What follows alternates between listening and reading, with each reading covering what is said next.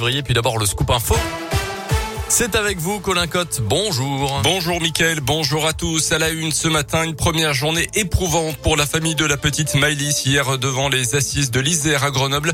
Le procès de Nordal Lelandais se poursuit donc aujourd'hui. Celui qui a avoué le meurtre de la petite fille de 8 ans en août 2017 lors d'un mariage a fait face à ses proches qui attendaient ce procès depuis des années. Après le rappel des faits dans la matinée, Nordal Lelandais a présenté ses excuses à la famille de Maëlys. Je lui ai donné la mort, mais je ne voulais pas, a-t-il déclaré.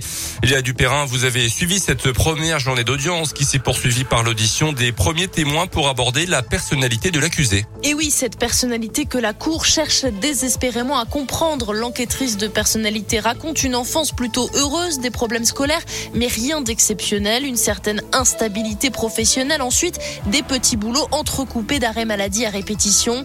La Cour questionne ses histoires d'amour plus ou moins sérieuses, ses désirs d'avoir un enfant et bien souvent des ruptures qui ramènent Norda Lelandais au domicile familial.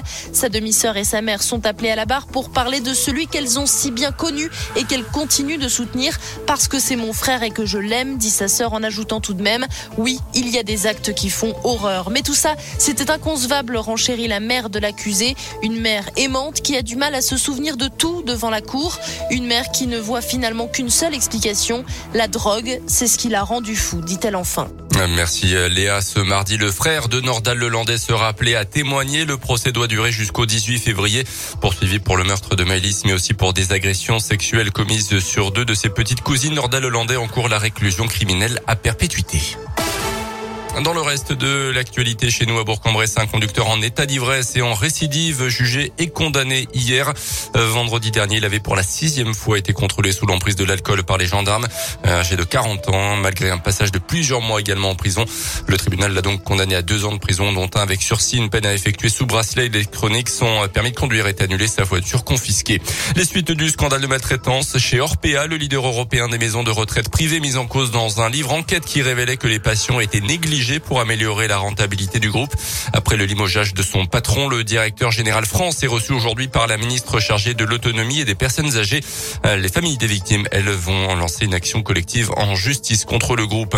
Des changements pour ce 1er février avec le taux du livret A qui repasse à 1% pour faire face à l'inflation. C'est une première depuis 10 ans. Hausse également du livret jeune et du livret de développement durable, mais aussi du livret d'épargne populaire. En revanche, les tarifs réglementés de l'électricité vont augmenter de 4% maximum. Hausse également des tarifs des péages, plus de pourcents et des prix du tabac également. À noter également ce pas de plus vers la protection des femmes victimes de violences à partir d'aujourd'hui.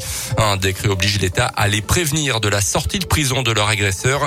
L'autorité judiciaire devrait également expressément s'interroger sur la nécessité de mettre en place des mesures de protection pour le mis en cause comme un bracelet anti-rapprochement ou pour la victime via un téléphone grave danger.